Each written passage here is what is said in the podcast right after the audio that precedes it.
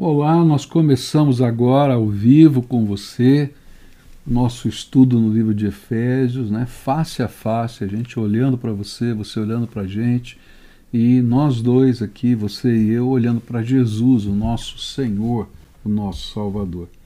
Hoje eu quero começar orando, pedindo direção de Deus. Nosso tema hoje é continuar falando sobre a igreja.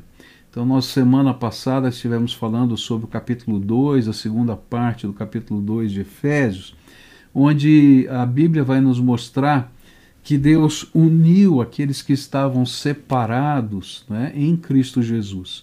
E essa união é, daqueles que estavam separados em Cristo Jesus é, se deu através da graça de Deus. Então, judeus e gentios foram unidos e se tornaram igreja através daqueles que receberam Jesus como Senhor e Salvador da sua vida.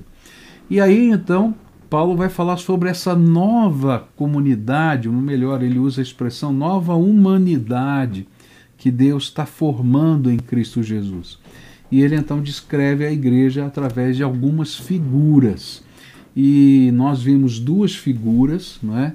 É, nós vimos que uma das figuras da igreja é o povo de Deus e a segunda figura era a, nós somos cidadãos da cidade celestial e em Cristo Jesus. E hoje eu quero continuar olhando para três outras figuras que esse texto vai apresentar. Mas antes eu quero orar com você, tá bom? Vamos orar? Pai querido, em nome de Jesus, o teu filho, que nós estamos juntos aqui.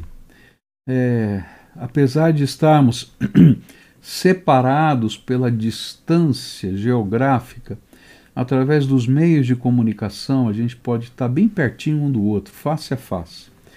E essa é uma das razões também, porque o jeito até da gente colocar a câmera é para que a gente possa estar, você possa olhar o meu rosto bem de perto, para dizer a gente está face a face na presença do Senhor. E nesta hora, Pai, eu quero te pedir que o teu Espírito Santo se revele aqui entre nós e que o Senhor possa aplicar a tua palavra ao meu coração e ao coração dos meus irmãos. E onde quer que eles estejam, que a presença, o poder e o propósito do Senhor se revelem na vida dos teus filhos. É aquilo que oramos em nome de Jesus. Amém e amém. Então vamos estudar a palavra de Deus. A próxima figura que esse texto vai apresentar é da igreja como a família de Deus. E isso vai se encontrar no capítulo 2, versículo 19 do nosso texto. Assim, pois, não sois mais estrangeiros, nem forasteiros, antes sois concidadãos dos santos e membros da família de Deus.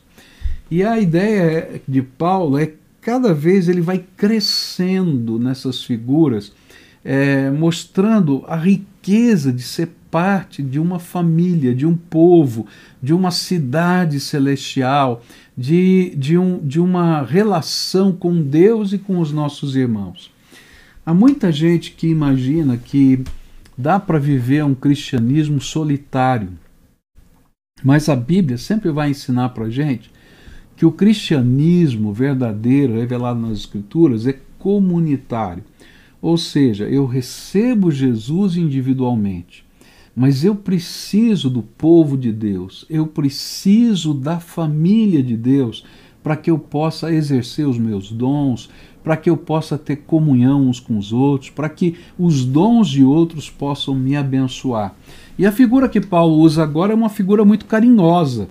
Ele diz assim: olha, vocês são agora membros de uma família espiritual, a família de Deus. Tá? A gente estudou no capítulo 1 que as pessoas em geral são criaturas de Deus, mas nós recebemos a adoção de filhos através de Jesus Cristo, o nosso Senhor. E como filhos de Deus, nós convivemos com o Pai, convivemos com o Espírito Santo, convivemos com Jesus Cristo, nosso Senhor, mas também convivemos com os nossos irmãos de vários, várias culturas, vários jeitos diferentes, e aquilo que nos separava agora se uniu. e a gente pode, através de Jesus, ter essa comunhão. Então nós não somos apenas povo ou cidadãos da cidade eterna, da santidade de Deus, mas somos parte da sua família. Somos os seus filhos amados. E ser parte da família de Deus, a igreja, é sentir-se como filho, que por algum motivo esteve fora do seu lar e que descobriu o caminho de volta e voltou para casa. E como filho que é acolhido em amor pelo pai, que passa a viver com os seus irmãos no contexto da família, é, assim também nós, em Cristo Jesus, passamos a fazer parte da igreja, da família de Deus. E essa figura pode nos ajudar a entender como devem ser os nossos relacionamentos no contexto da igreja. Então, a primeira, o primeiro foco é com Deus. Como é que funciona o nosso relacionamento com Deus? Ele é o Pai, não é? E isso implica em confiança, amor, obediência e honra. Esse é o sentido, não é, de ser membro da família de Deus. A gente está ligado, conectado com o Pai para esse fim. É, você, Guilherme, vai ter que mudar aqui, que agora entrou o outro, o outro roteador, porque estava caindo aqui o Facebook, tá? Facebook não, o Instagram, né?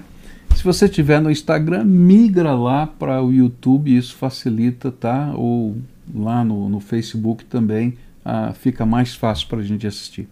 Então, nosso relacionamento com o Pai, ele está pautado, não é, nessa figura familiar. Então, Deus Pai, né? Jesus Cristo, o irmão mais velho, né? Porque ele agora tomou nosso lugar na cruz, mas ele abriu a porta e ele então exerce essa autoridade. O Espírito Santo, esse santo conector de todas as coisas. E a gente então aprende a viver confiança em Deus. Então não importa o que você esteja acontecendo na sua vida, você confia, porque o Pai está lá. Eu me lembro de uma história que eu ouvi quando garotinho, ainda na escola dominical e era uma escola de um, é, né, uma história sobre um incêndio e uma criança que estava presa na casa com um incêndio e ela então vai para a janela pedir socorro e ninguém consegue entrar naquela casa porque as labaredas estão muito fortes e a fumaça não deixava a criança enxergar direito. E aí o papai dela lá, embaixo, no andar de baixo, no térreo, era um sobrado, ele grita para o seu filho: Filho, pode pular, porque o papai está aqui e vai te segurar. E ele então dizia assim: Papai, eu não estou vendo o senhor, eu não sei. Ele disse: Não tem problema, eu estou te vendo, pode pular. E a história né, contada para crianças, ela, ela dizia que o menino então confiou naquilo que o pai falou e saltou. E o papai então o agarrou nos braços né, e o salvou. E essa história que eu aprendi há muitos anos atrás, quando garotinho ainda, me faz pensar exatamente nesse aspecto da família de Deus como o nosso relacionamento com o Pai. O nosso relacionamento é de confiança absoluta. A gente escuta a voz de Deus e sabe que esse Pai, ele tem um compromisso de amor conosco. E é por isso então que nós, como filhos, queremos viver obediência e honra a esse Pai amado e tremendo. Então, ser filho de Deus ou parte da família de Deus implica nesse relacionamento diferenciado com o Papai do céu, com o Senhor Todo-Poderoso que sustenta a nossa vida. É, outra coisa que a Bíblia vai ensinar para gente é que nós podemos ter um relacionamento diferenciado também, como família de Deus, com os nossos irmãos. A igreja é um lugar muito estranho, não é? Porque tem tanta gente diferente. É interessante porque na igreja você tem uns que gostam de uma coisa, outros que gostam de outras coisas, uns que têm um determinado tipo de cultura, outros têm outros têm outro tipo de cultura.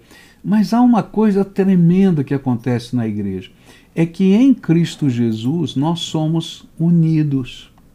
E Deus começa a trabalhar na nossa vida amor pelos nossos irmãos.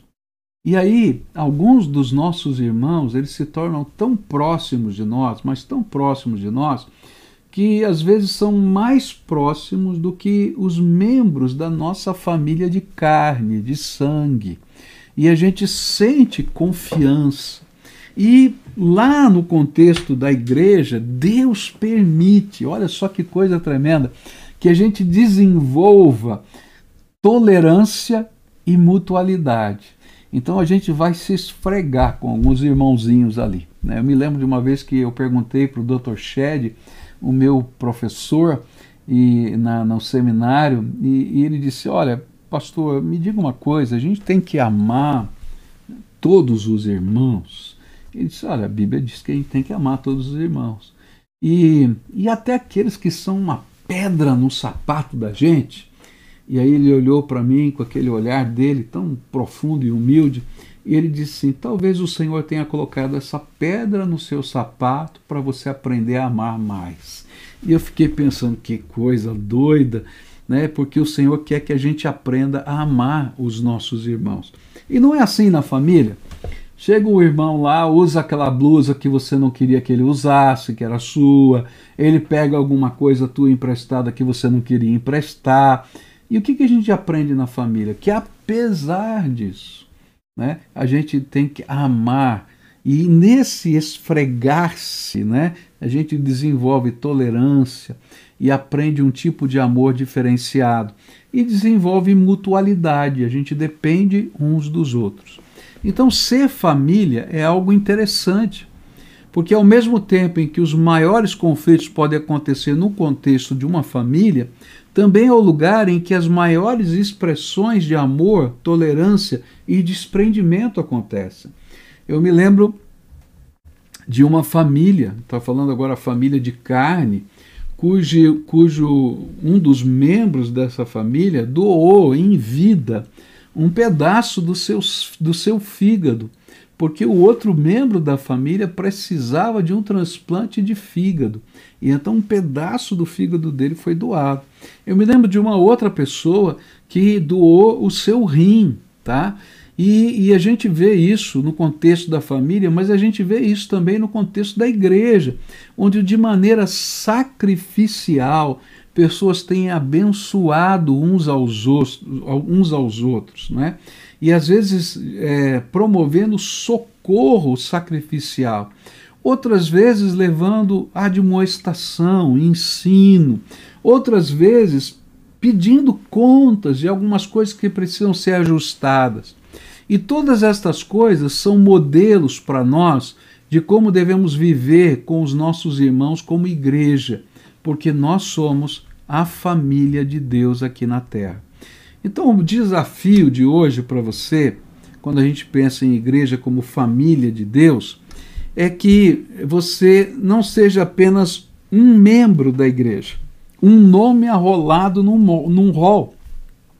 Ou quem sabe, alguém que diz assim: Eu faço parte da Igreja Universal dos Salvos mas ao contrário, que você esteja inserido no contexto da família de Deus, que você participe, que você seja membro efetivo, que você ame, que você se doe, porque essas são as marcas mais expressivas da nossa existência espiritual, onde nós aprendemos a praticar no contexto da família de Deus aquilo que Deus vai querer que a gente também pratique com os outros lá de fora.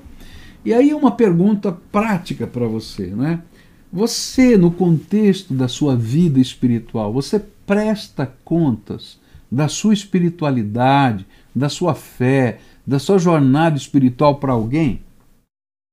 Olha, nós precisamos aprender que na família a gente aprende a prestar contas uns aos outros. Né? Aqui em casa a gente tem, tinha algumas regras. Né? Se você sai de casa e vai chegar fora do horário, liga para avisar, porque nós estamos preocupados com você. Se você fez uma viagem e chegou no lugar do seu destino, ó, informa a gente, que nós estamos preocupados com você, porque nós amamos. O que significa isso? Nós prestamos contas uns aos outros. E isso tem a ver com o amor que Deus coloca no nosso coração. Muito bem. A segunda figura que vai aparecer aqui na, nesse texto de hoje vai aparecer nos versículos 20 e 21. E a ideia que essa figura vai mostrar para a gente é que nós somos a construção do Senhor. A construção do Senhor. E o texto está aqui em versículos 20 e 21. Edificado sobre o fundamento dos apóstolos e dos profetas, sendo o próprio Cristo Jesus a principal pedra da esquina, no qual todo edifício bem ajustado cresce para templo santo no Senhor. Muito bem. A figura é agora uma figura que aparece muitas vezes na Bíblia. É, e, e, até tem um termo muito usado dentro do nossa, nosso jargão religioso: é, é, olha, nós estamos sendo edificados espiritualmente. Essa palavra edificado, ela vem dessa visão aqui de igreja. A igreja é um, uma construção espiritual, uma construção do Senhor, onde Deus está trabalhando na nossa vida. E essa é a figura. Deus está construindo o seu templo formado de gente, tá? E esse templo é formado de pedras vivas, tijolos, que são pessoas, que são colocadas umas sobre as outras. E nessa figura espiritual, ele vai dizer: olha, tem um fundamento, tá? A principal pedra desse fundamento, o principal alicerce, é Jesus Cristo, nosso Senhor. Então, nenhuma pessoa pode ser parte da igreja se ele não tiver firmado sobre a rocha eterna que é Cristo Jesus. Mas ele continua dizendo: olha, o Senhor não deixou apenas é, é, esse fundamento, ele colocou sobre essa rocha principal, tá, que segura tudo, ele colocou o fundamento dos apóstolos e dos profetas. O que, que ele está falando aqui? Ele está ensinando que a Bíblia a palavra de Deus, o ensino deixado pela igreja através dos apóstolos, o Velho Testamento e a palavra dos profetas que foram ali é, que, que registradas para a gente, se tornam parte dessa base sobre, sobre a qual a igreja está sendo construída, edificada. E Deus está construindo o seu templo tá? Com essa gente. E ele tem colocado você e eu como um tijolo, uma pedra viva, um tijolo especial nessa construção espiritual.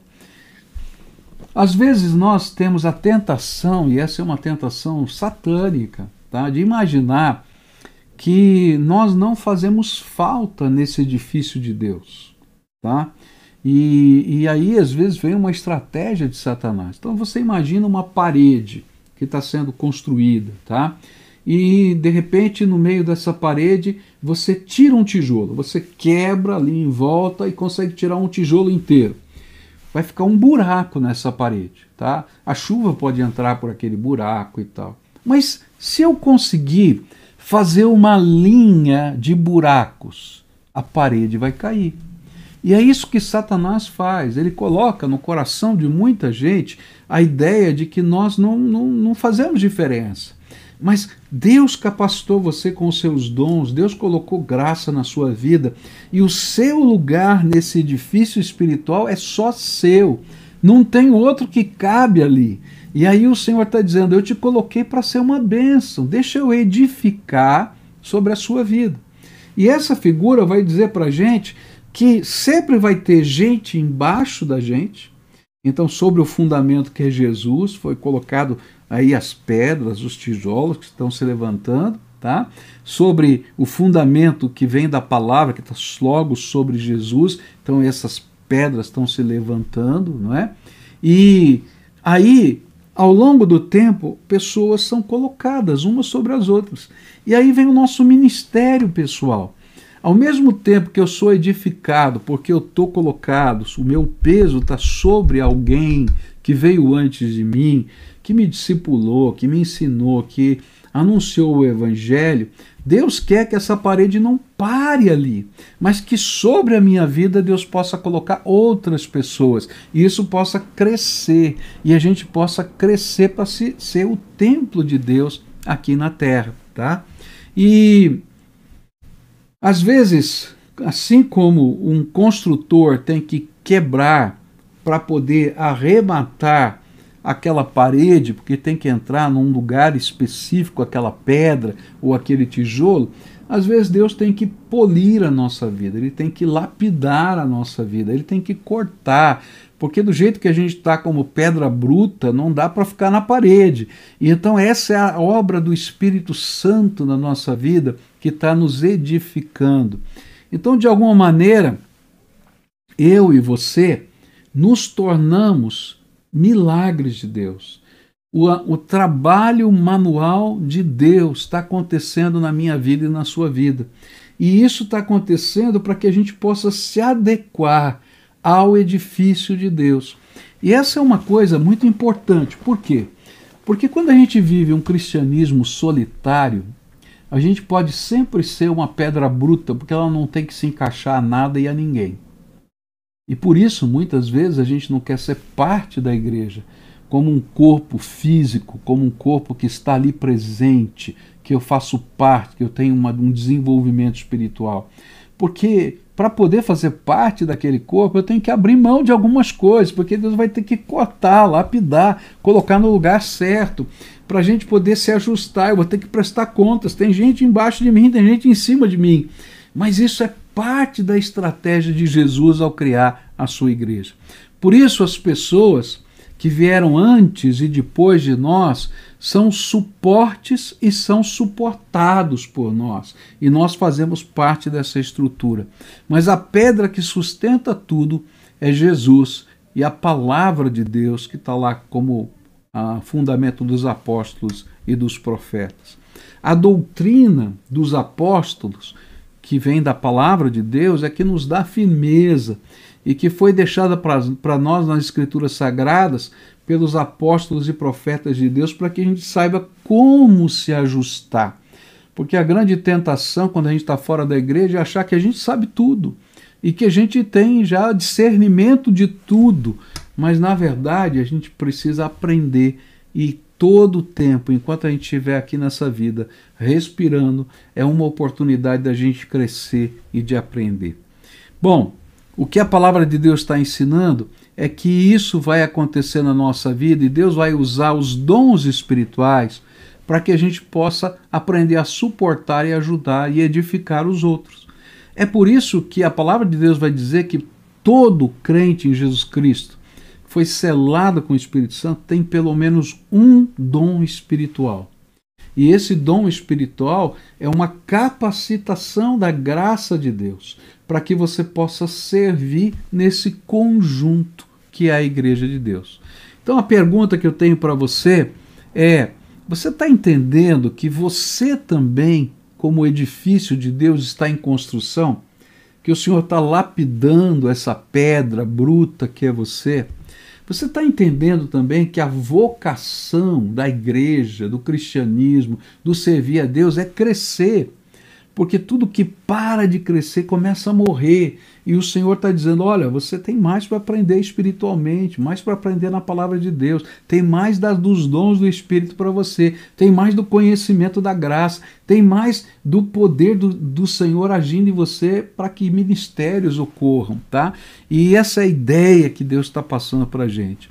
Você está entendendo que todo o projeto de Deus é, precisa ser completado nessa terra e quem vai completar esse projeto são estas pessoas que Deus está levantando para construir o seu templo, tá? A pergunta que eu tenho para você é como você está sendo moldado pelo Espírito Santo de Deus, tá? E talvez a pergunta mais forte seja quem é o seu mentor? Quem é o tijolo que está abaixo e que está ao lado, ao seu lado, que dá sustentação? Então eu queria fazer um desafio você. Procure uma célula, um grupo pequeno.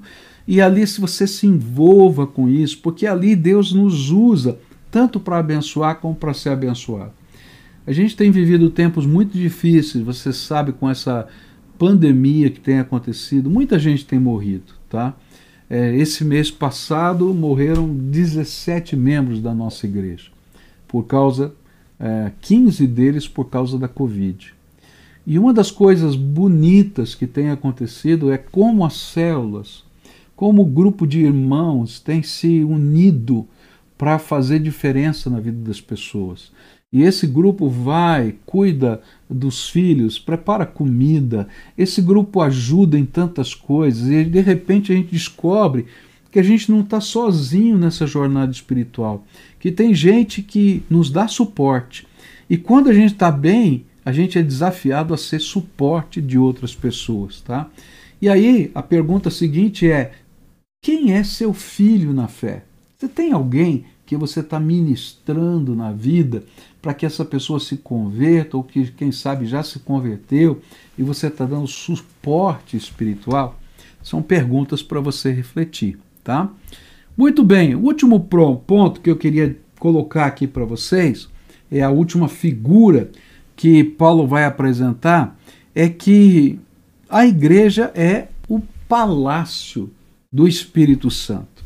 E isso vai aparecer no versículo, nos versículos 21 e 22 no qual todo edifício bem ajustado cresce para templo santo no Senhor, no qual também vós juntamente sois edificados para a morada de Deus no Espírito.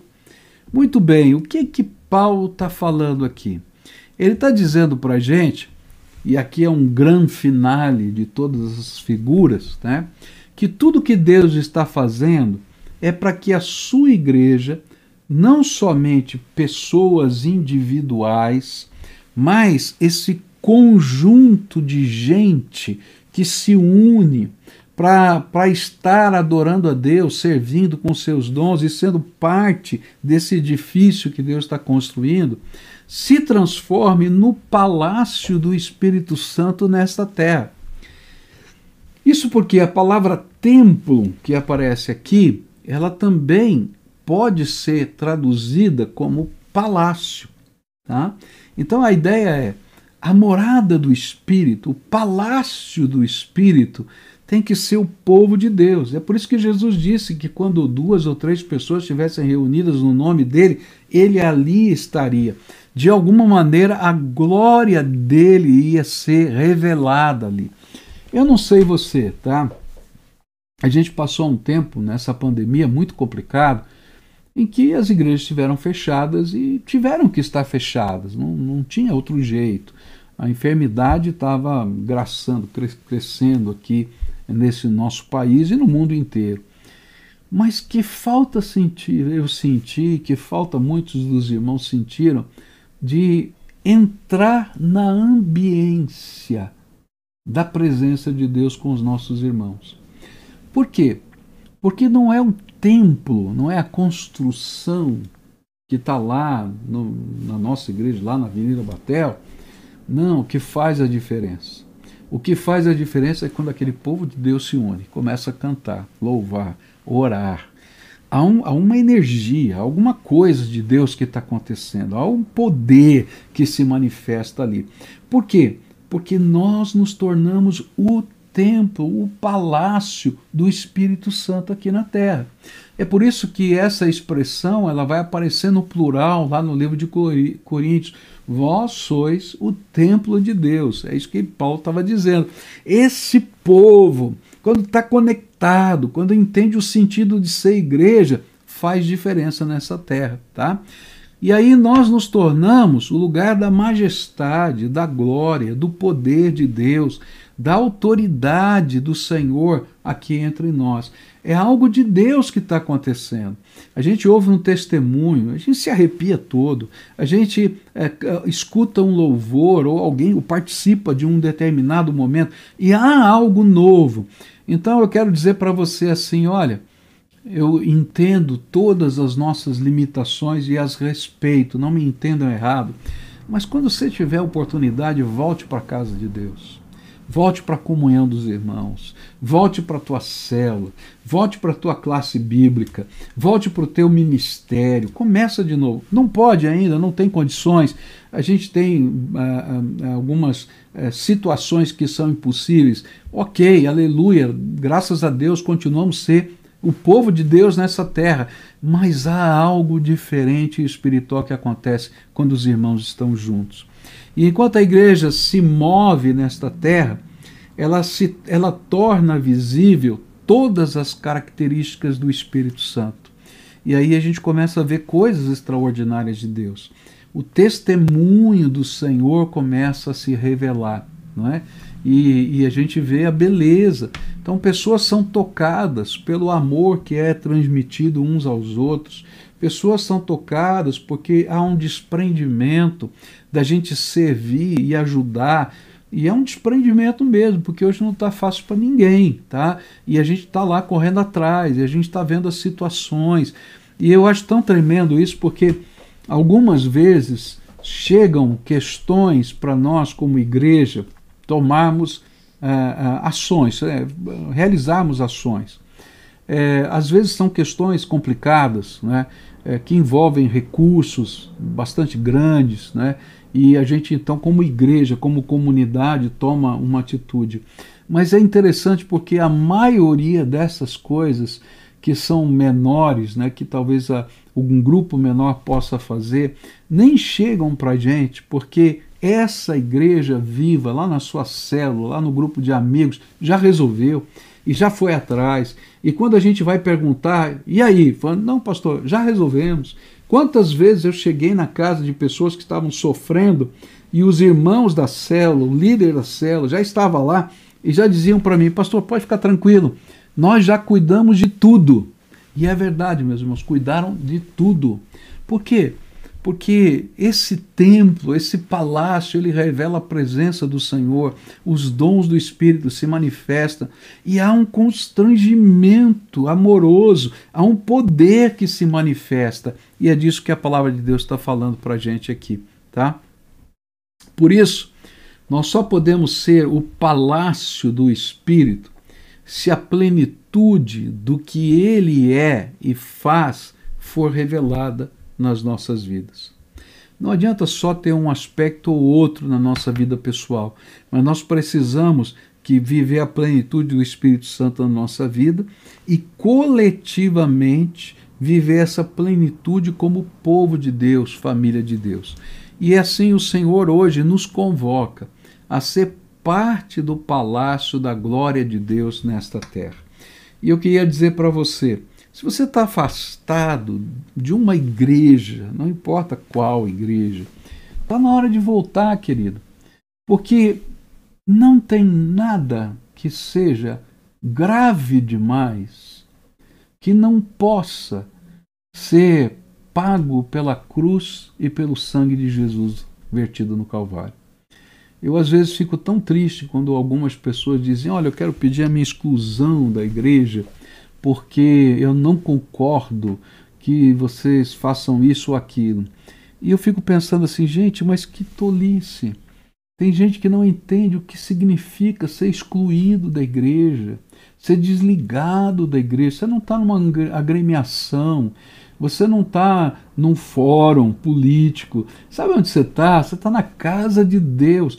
E quando a gente lê lá 1 Coríntios 5 e entende o que significa isso, vai entender que é a pessoa seja entregue a Satanás para destruição da sua carne, para que haja arrependimento.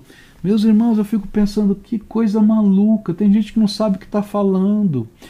Eu fico triste porque não entende isso que a gente está aprendendo aqui em Efésios, que de todos os povos tão diferentes como judeu e gentil, Deus fez um só e que a gente tem que aprender a conviver e entender que há coisas maiores que não podem nos separar. Então, se por acaso em algum momento da sua vida você se afastou, lembra, aquilo que Jesus fez na cruz vale mais, vale muito mais. Então, essa é a palavra que eu queria dividir com você hoje, tá? E a gente vai para aquele nosso momento de perguntas. E tá aí o Guilherme com as perguntas para nos ajudar. Vamos lá então. A primeira pergunta aqui é do Flávio Dantas. Ele pergunta: Eu queria pedir que o pastor Piragini, se possível, explicasse a divisão do corpo, alma e espírito, e o momento que eles se juntam no nascimento e separam após a nossa morte física. Ok. É, eu acho que a gente falou um pouquinho sobre isso semana passada, tá? Eu vou tentar voltar aqui, tá? Então, é, o que, que a palavra de Deus ensina, tá? A gente vai perceber que a revelação de Deus ela é progressiva. Aquilo que se sabia de Deus em Gênesis é menos do que a gente sabe no livro do Apocalipse. E essa revelação de Deus ela vai sendo coletada ao longo do tempo. Então, se você pegar os primeiros textos lá do Velho Testamento, a expressão alma e espírito são usadas muitas vezes como sinônimo na língua hebraica. Tá? E à medida que as pessoas vão tendo maior compreensão da revelação de Deus, elas vão entendendo essa triunidade do ser humano, que a gente tem um corpo, tá? Então esse corpo aqui, ó, de carne, tá? Esse aqui é o corpo, tá? Que a gente tem uma alma. O que, que é a alma? É a nossa psique, as nossas emoções, tá? O nosso temperamento, tá? E a gente tem o espírito. O que é o espírito? É aquilo que permite que a gente tenha conexão com Deus é aquilo que permite que a gente possa fazer aliança com Deus. É o canal condutor que faz essa conexão. Então, a carne afeta a alma e afeta o espírito, assim como o espírito afeta a alma e afeta a carne, assim sucessivamente. Por quê? Porque eles são, vamos dizer assim, aqui dentro do nosso contexto humano do dia a dia, indivisíveis. Então, isso é uma, uma ilustração didática com a nossa morte, tá? O nosso corpo físico, esse aqui que está aqui, que eu posso beliscar, ele vai virar pó. É isso que a Bíblia diz, tá? E ele só vai voltar a existir na ressurreição dos mortos, tá? Mas a minha alma e o meu espírito, então a minha personalidade, a minha identidade e aquilo que me conecta com Deus, aquela capacidade de ter conexão com Deus, que é o meu espírito, eles, se você morreu em Cristo, imediatamente vão para o paraíso, vai para o céu, vai para o terceiro céu, que são as palavras que a Bíblia usa para definir esse lugar onde aguardamos a ressurreição, conscientes tendo comunhão já com o Pai, com o Filho, com o Espírito Santo, tá? Nas regiões celestes, tá? Muito bem. E voltamos a ser triunos outra vez quando ressuscita o nosso corpo. Então esse corpo vai ser transformado num corpo espiritual que vai ser aquilo que está lá em 1 Coríntios, capítulo 15, né, que é de natureza espiritual, semelhança do corpo ressuscitado de Jesus. E quem morreu sem Jesus, tá?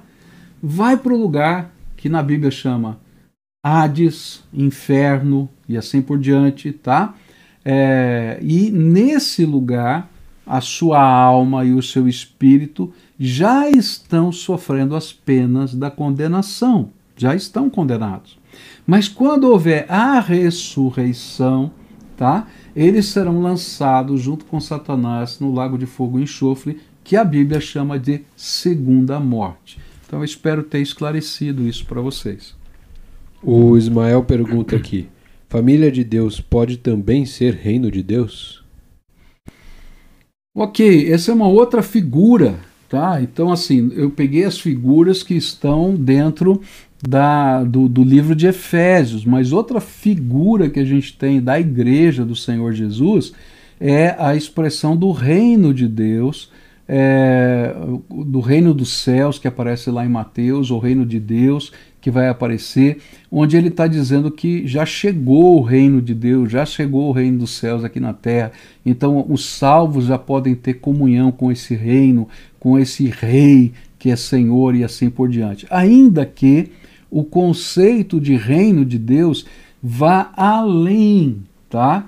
da, da, da questão só do povo salvo, porque o reino de Deus é todo o domínio de Deus em todos os tempos, em todos os lugares. Mas tem um pedaço dele que Mateus, Marcos e Lucas vão apresentar para a gente como parte dessa família de Deus. Francimar Gonçalves pergunta: É errado dar dízimo em outra igreja de que não somos? Uau!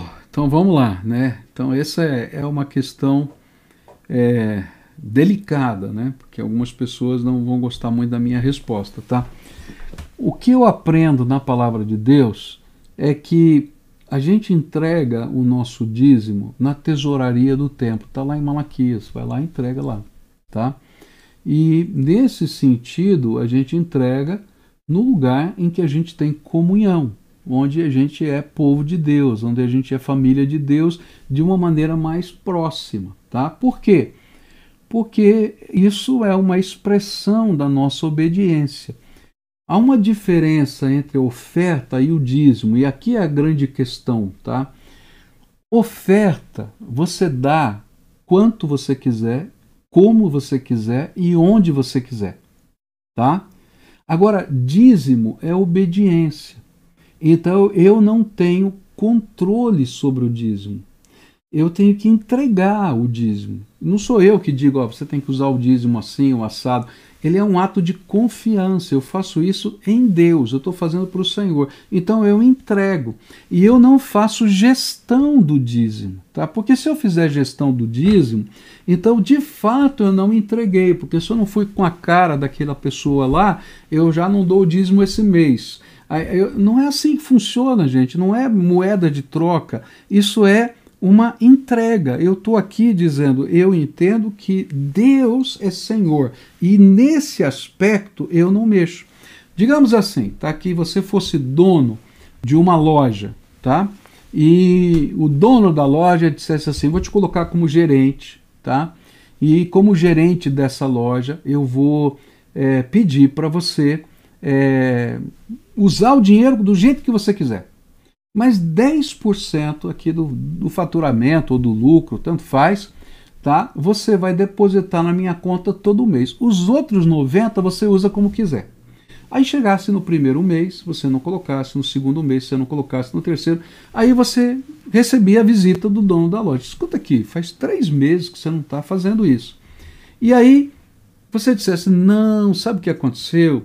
É que eu vi uma pessoa tão pobre na minha frente, o senhor é uma pessoa tão rica, tá? Então eu peguei os seus 10% e dei para ele. No outro mês apareceu lá um missionário, tão, tão não sei o quê. Eu, em vez de dar para o senhor esses 10%, eu dei para ele. E aí ele vai dizer para você: escuta aqui, querido, você tinha 90%, por que, é que você não usou os seus 90% para fazer o que você queria? Os meus 10 eu disse para você devolver para mim. E eu é que vou administrar do jeito que eu quiser. Então, esse é o conceito da Bíblia. O dízimo eu não administro, eu entrego. Eu entrego porque não é meu. e se eu usar de outra maneira, eu estou fazendo algo que, é, vamos dizer assim, no conceito do que é dízimo, não é verdadeiro. Porque ele é um ato para ensinar para a gente humildade. Eu não sou o dono da verdade, eu não sei os melhores lugares. Quem sabe é o Senhor, então eu vou confiar na graça dele. Eu faço o que ele mandou. Ponto. Isso é problema de Deus.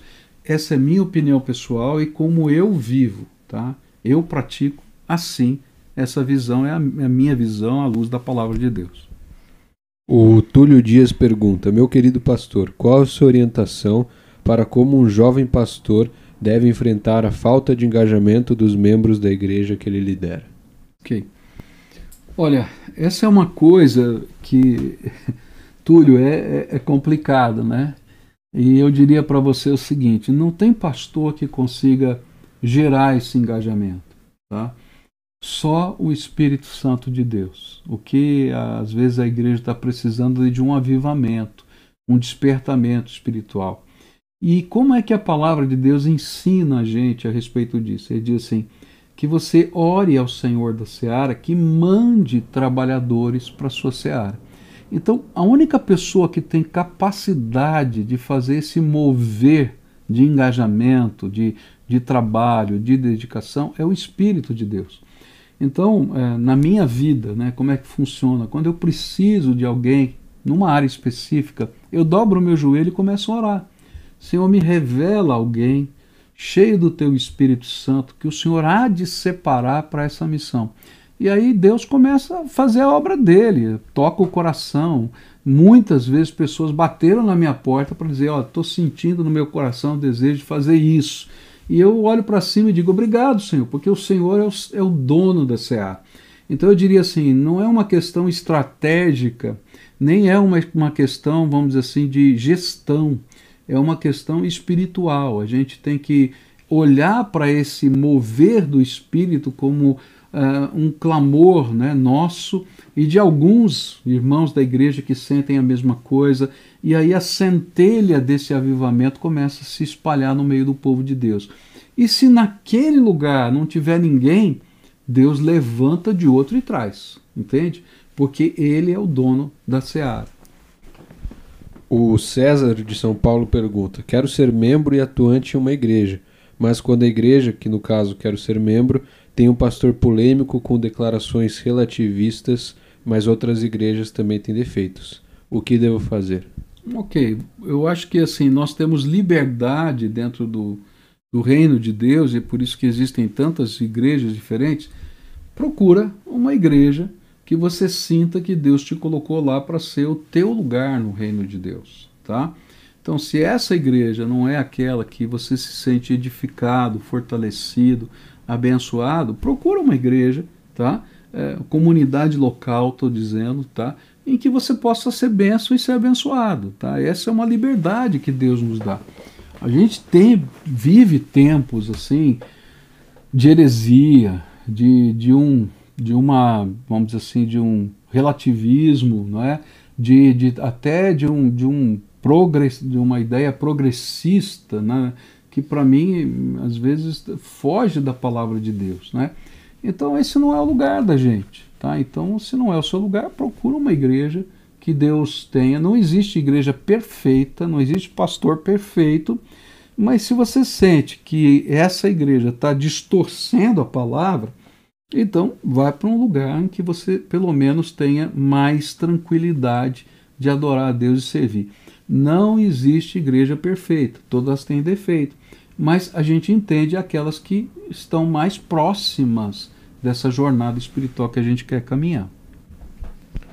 O Fábio Bini pergunta aqui: Pastor, por que não há manifestação do Espírito na nossa igreja explicitamente como falar em línguas?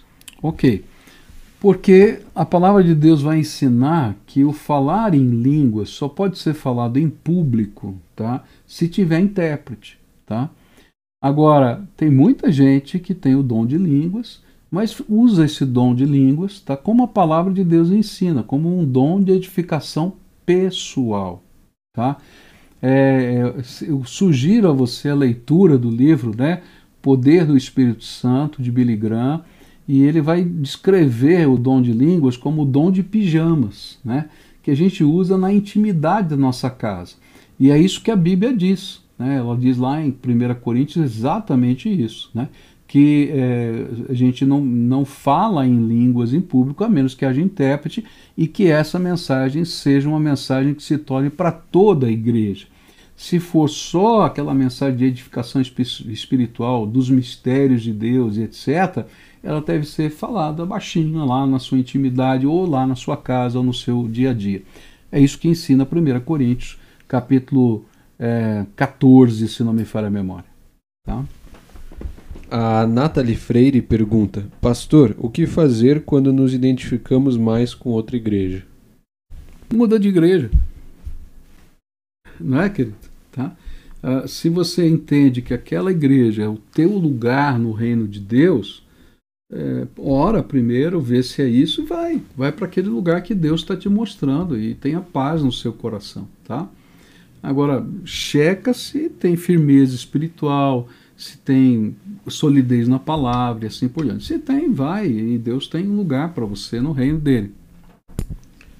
A Célia Regina pergunta: Boa noite, pastor. Cite um exemplo de como devemos prestar contas na igreja.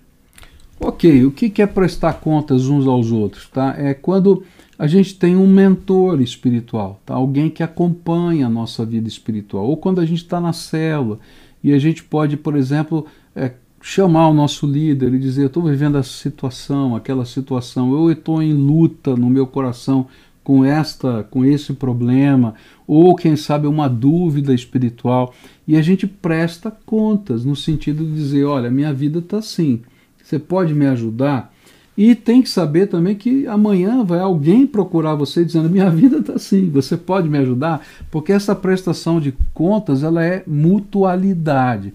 O que eu quero dizer é que não dá para a gente ficar sozinho no cantinho da gente, tá? Tu no teu cantinho e eu no meu. Não, a gente tem que ser povo de Deus, família de Deus. Assim como uma família presta contas uns para os outros, né?